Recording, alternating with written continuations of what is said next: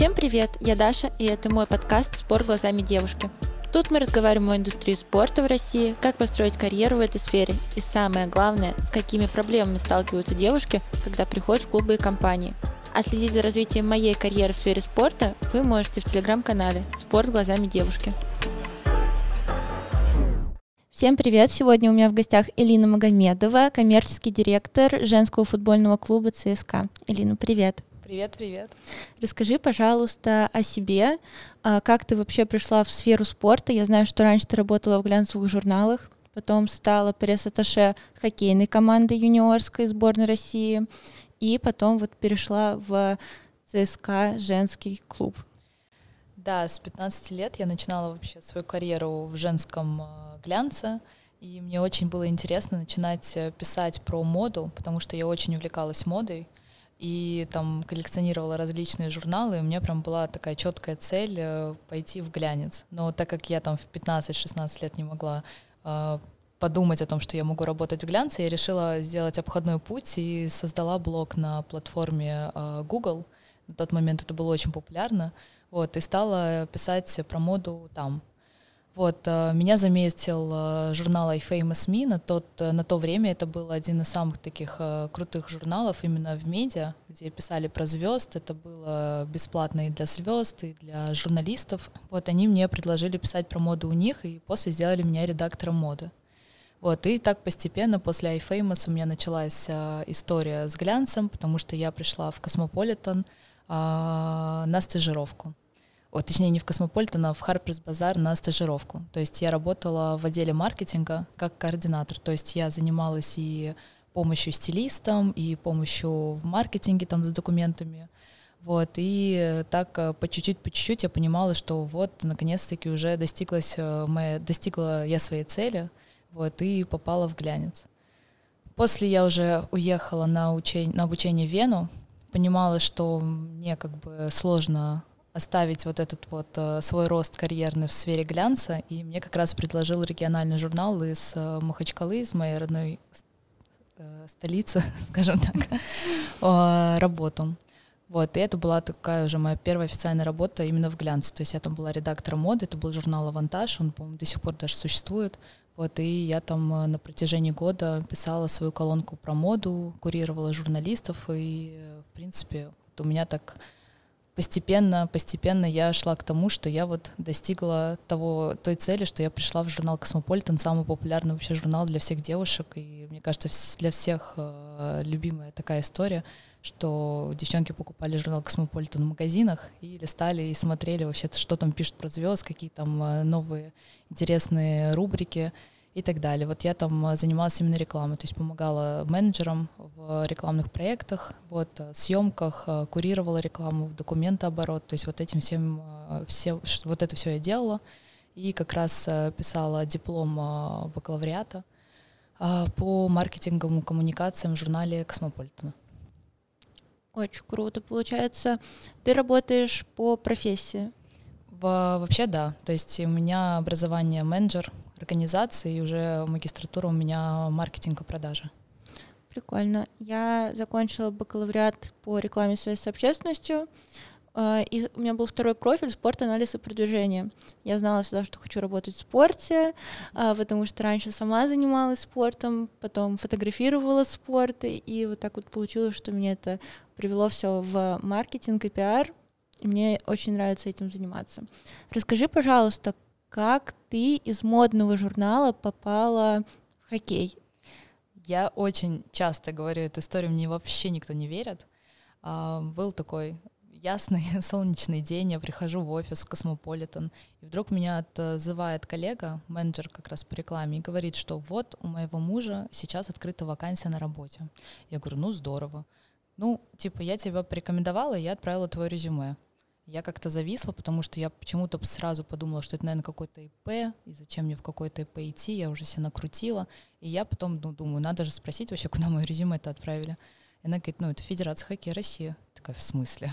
Я начинаю гуглить, потому что я вообще не знала, что такое Федерация хоккея России, что вообще у спортов есть какие-то там федерации, союзы и тому подобное. Вот, и когда я увидела, что там президент Федерации Третьяк, я как-то вообще зависла, и я поняла, что это что-то очень крутое. Вот, и все, как бы на следующий день меня уже позвали на собеседование. Я вот э, пришла, пообщалась, и я понимала, что я вообще ничего не понимаю, что от меня хотят. То есть им что-то нужно по спорту. У меня нет опыта работы в спорте, но я понимаю про маркетинг. И один из моих там любимых вопросов был, как ты считаешь, ты сможешь справиться вообще в маркетинге? Вот ты как бы работаешь в моде, в глянце, и тут спортсмены, хоккеисты.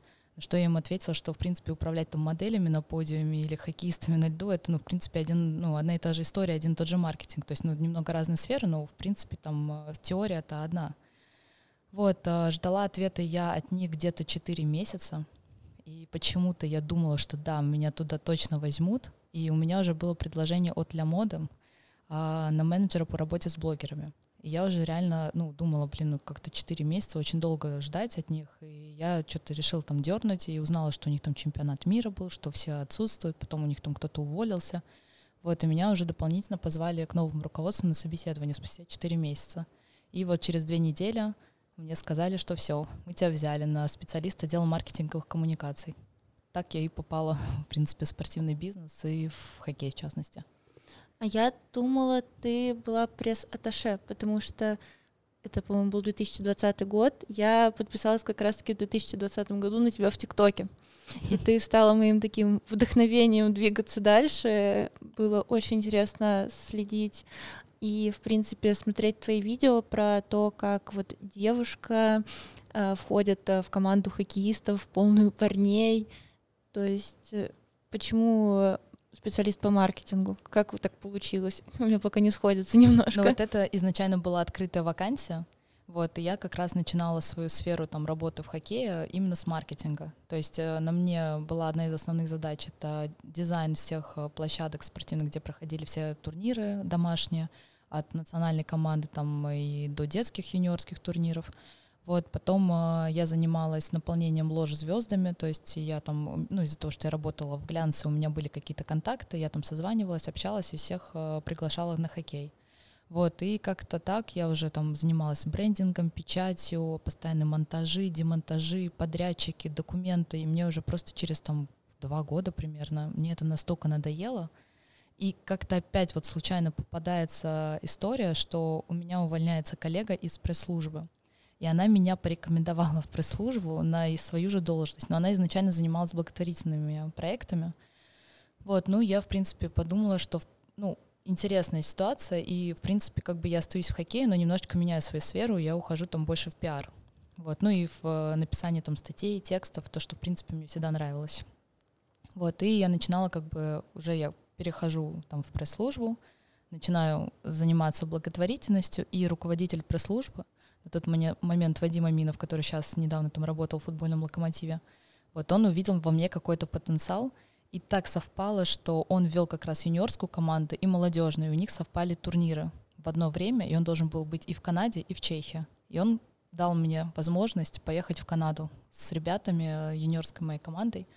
Вот, и так как-то получилось, мне там согласовало руководство, потому что это вот в хоккее, ну, в сборных, это была первая такая история, чтобы девочка поехала с мужской команды куда-то на сборы и на турниры.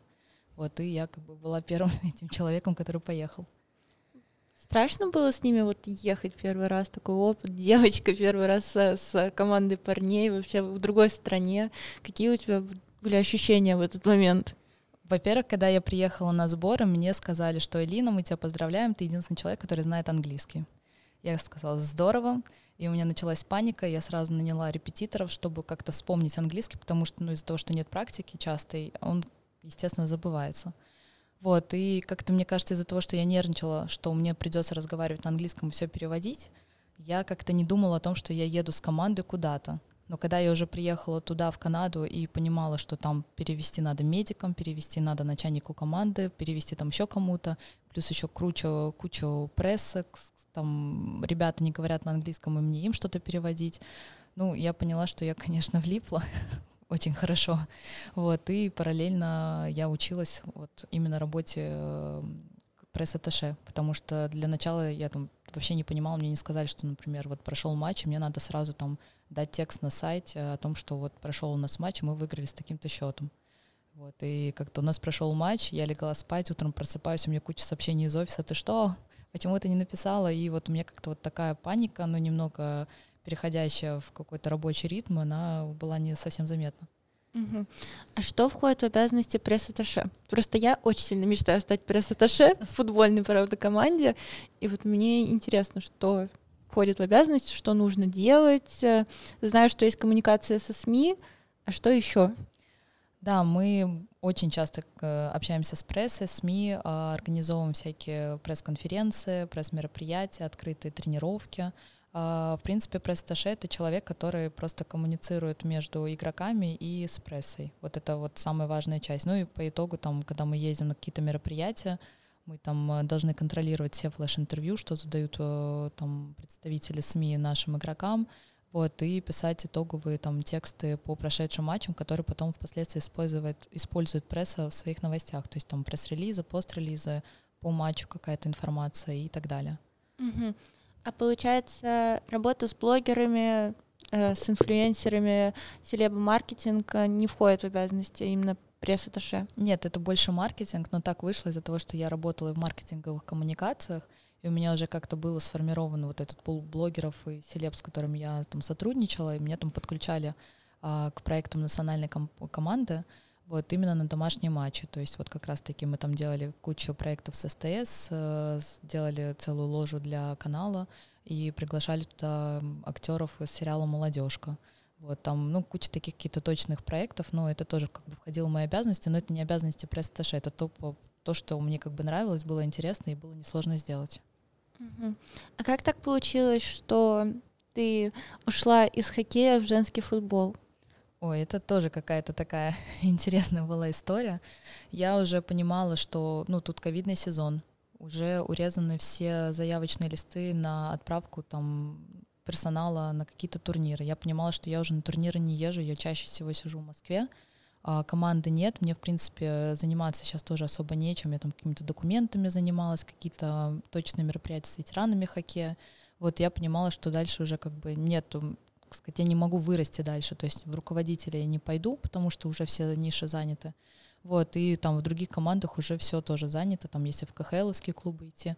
И случайно на Спортхантере я увидела заявку, вот, точнее, резюме, не резюме, как сказать даже. Вакансию. Вакансию. А, вакансию о том, что ищут а, руководителя пресс-службы женского футбольного клуба ЦСКА. Вот, и как-то я думаю, блин, подам так для интереса вообще, возьмут, не возьмут. Ну вот, прошла собеседование, детектор лжи, вот, и меня приняли на, сначала на работу руководителем пресс-службы, и через три месяца э, руководство меня поверило и дали мне такой, можно сказать, карт-бланш заниматься маркетингом, медиа, и то есть я там сейчас первый человек э, по медийке в нашем клубе. Это прикольно, но детектор лжи меня испугал немножко. Почему нужно было проходить детектор лжи? Очень часто, кстати, я замечаю, в футбольных клубах проходят, а, потому что часто работа с деньгами, с документами, с прессой, там, я не знаю, с какими-то ну, различными аспектами. И не знаешь, когда человека берешь с улицы, вообще надежно он человек или нет. Вот, и я думаю, что как раз-таки, наверное, из-за этого, и на самом деле даже это очень клевая история, потому что можно сразу проверить человека, и там помимо детектора лжи у меня был еще и психологический тест. То есть они полностью меня проверили и убедили, что я нормальная. Э, звучит э, интересно, но чуть-чуть страшно. Что тебе больше вообще нравится, хоккей или футбол? Вообще, когда я пришла в футбол, я понимала, что я очень скучаю по хоккею, по этому драйву, короткому времени, которое мы делим на периоды, и теплу. Вот, но сейчас уже там скоро будет два года, как я в футболе, я понимаю, что мне футбол стал нравиться больше, чем хоккей, потому что я в футболе стала замечать какую-то философию. Я там до сих пор могу сказать, что я не все правила понимаю и знаю, и там не всякие моменты могу как-то объяснить, вот, но даже смотреть чисто как зритель мне стало интересно на футбол, нежели чем на хоккей, потому что на хоккей мне теперь стало казаться, что они слишком быстро бегают, и вообще эту шайбу я теперь перестала замечать на льду, вот, и вот в хоккее я теперь вижу какую-то, как в шахматах, какую-то философию, ой, точнее в футболе.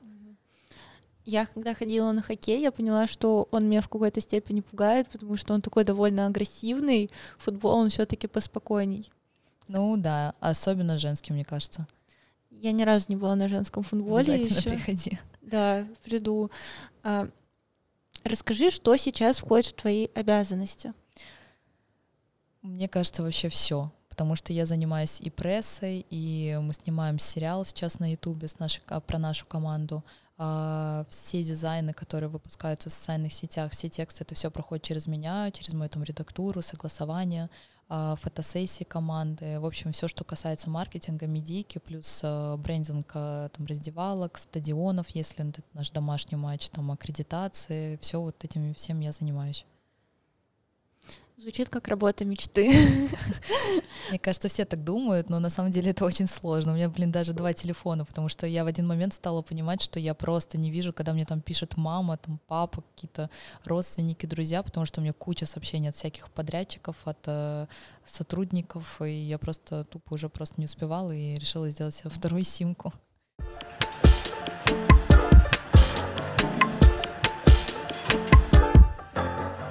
Расскажи, чем бы тебе в целом вот в будущем хотелось заниматься? Хотелось бы ты остаться в футболе или попробовать что-то новое, остаться там, если в футболе в женском, или пойти куда-то в мужской? Мне кажется, что интереснее дальше расти и там идти в мужской футбол, либо же какой-нибудь э, новый вид спорта выбрать. Но это, наверное, там ближайшие там, лет 10, если рассматривать.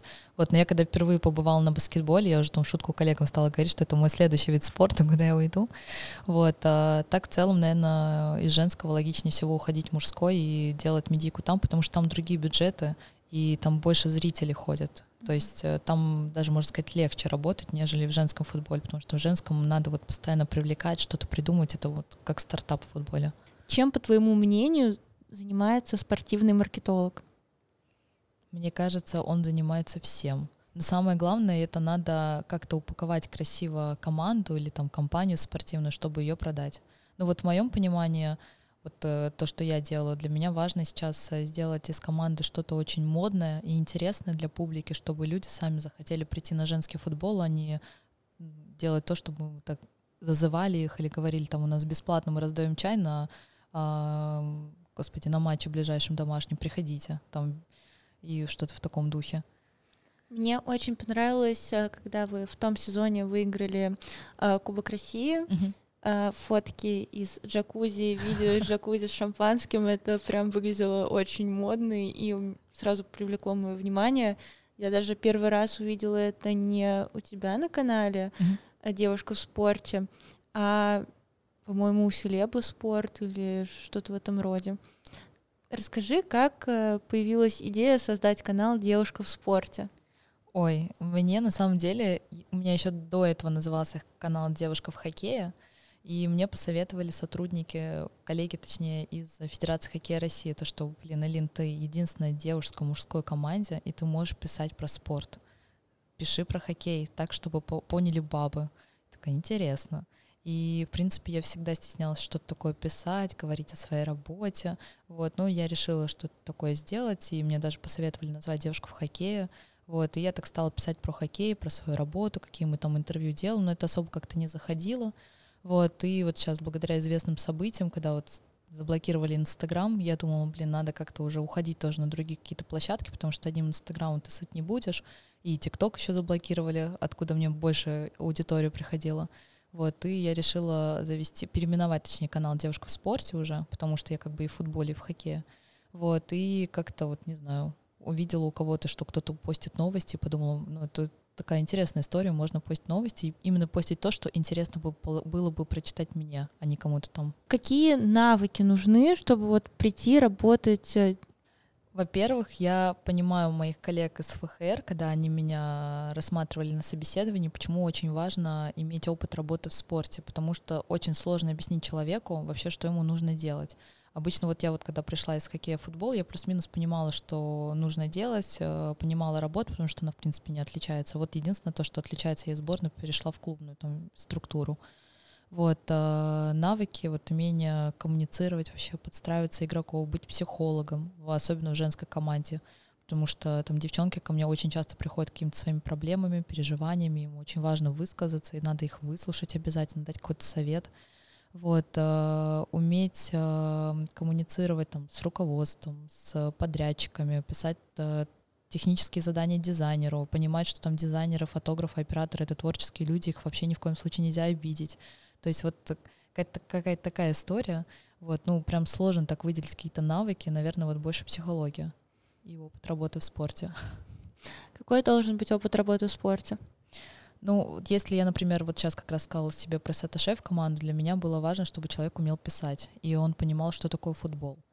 Вот, э, в принципе, есть там искать маркетолога, мне нужен человек, который понимает, э, что такое борт, если это в хоккее, или что такое баннерная линия или LED, то есть э, он должен понимать вообще свою работу. Потому что когда я пришла в хоккей, первое задание было для меня забрендировать Новогорск. Я понятия не имела, что такое Новогорск. А когда мне сказали, что мне нужно заказать борта, я стала гуглить, и до меня вообще не доходило, что такое борт, борта. Я звонила подрядчику, потому что мне было стыдно спросить у своих коллег, опозориться.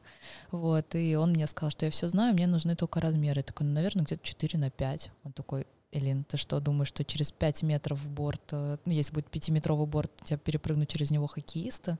И до меня стало вообще, в принципе, доходить что от меня хотели. Вот, и таких э, ситуаций у меня было очень много там в течение трех месяцев, но я как-то пыталась от этого избавляться и изучать вообще эту сферу. Вот, но сейчас я наоборот, как бы меня взяли тогда не из спорта в спорт, а я наоборот сейчас беру людей, которые работали в спорте, потому что я понимаю, что это очень муторно учить кого-то и с нуля что-то. Просто вот мой подкаст э, слушает много студентов, потому что я общаюсь с огромным количеством студентов. Как раз-таки я веду вебинары, лекции тоже для студентов э, про то, как вести там SMM в спорте, развивать личный бренд в спорте, создавать какие-то спецпроекты в спорте. И вот им, наверное, важно понимать, как они после вуза могут э, начать строить свою карьеру в спорте. Допустим, вот человек отлучился на том же спортивном менеджменте, потому что сейчас много факультетов активно открывается именно по этой тематике.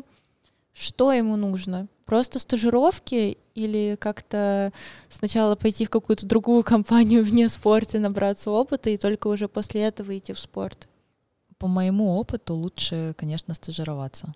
То есть бесплатно работать, пока ты студент, потому что это, во-первых, позволяет тебе наработать связи. Вот даже мой пример, то, что связи мне помогли устроиться в ФХР, по сути, если грубо говоря говорить. Вот, а сейчас вот, например, мы женским футбольным ЦСКА заключили сотрудничество с Плешкой, Плехановским университетом, и студенты приходят к нам стажироваться, и они учатся просто всему.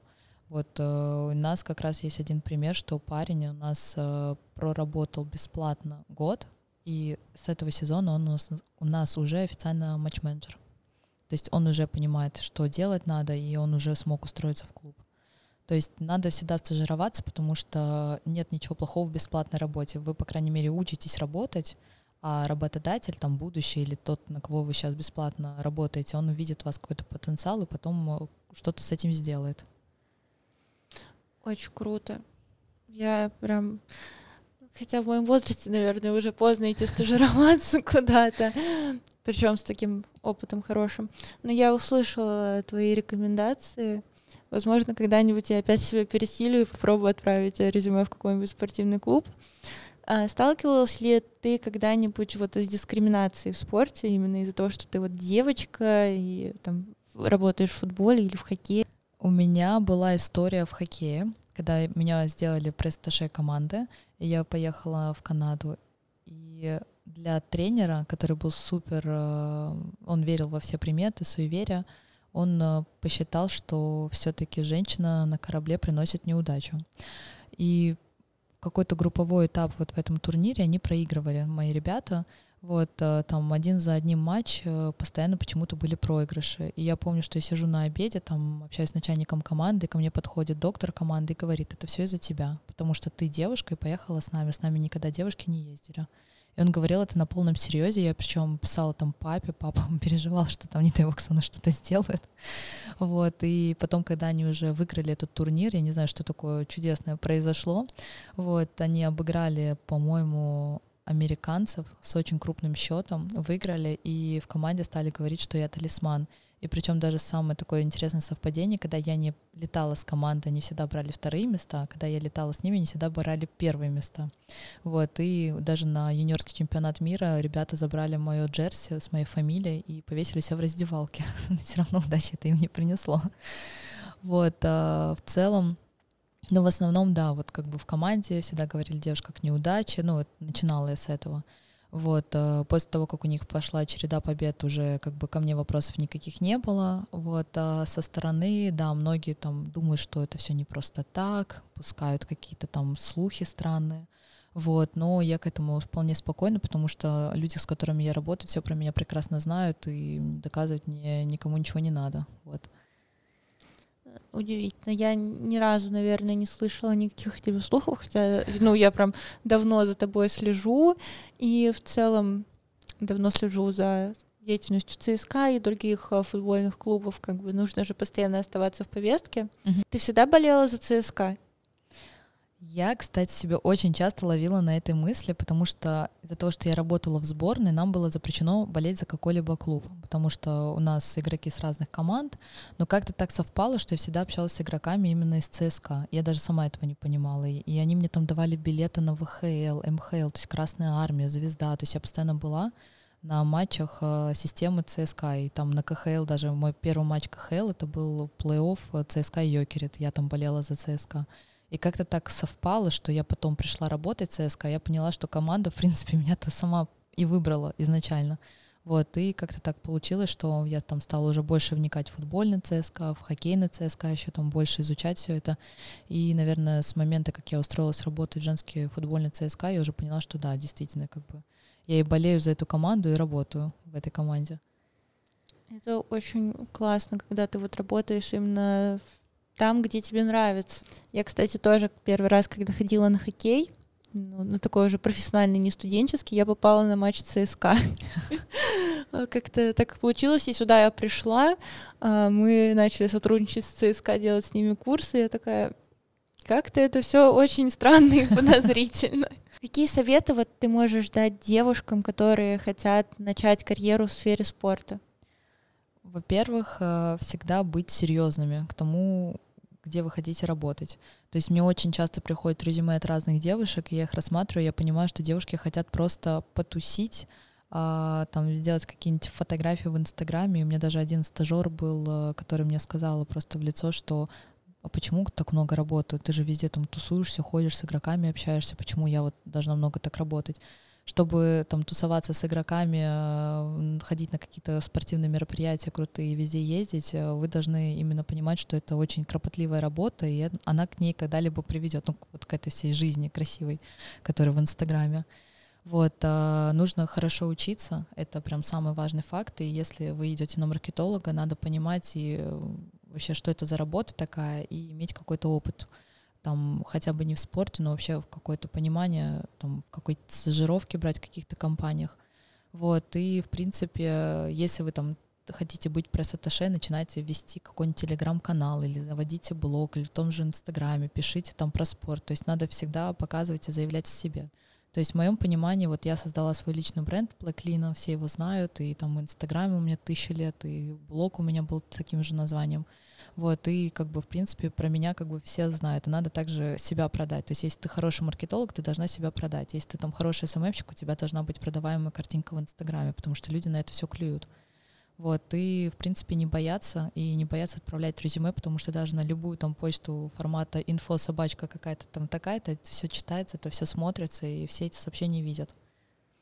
Супер, спасибо тебе большое за интервью. Оно было очень полезным, очень интересным. Я думаю, все его послушают, вдохновятся твоим, твоей историей и тоже не будут опускать руки на своем пути. Спасибо, что пригласили.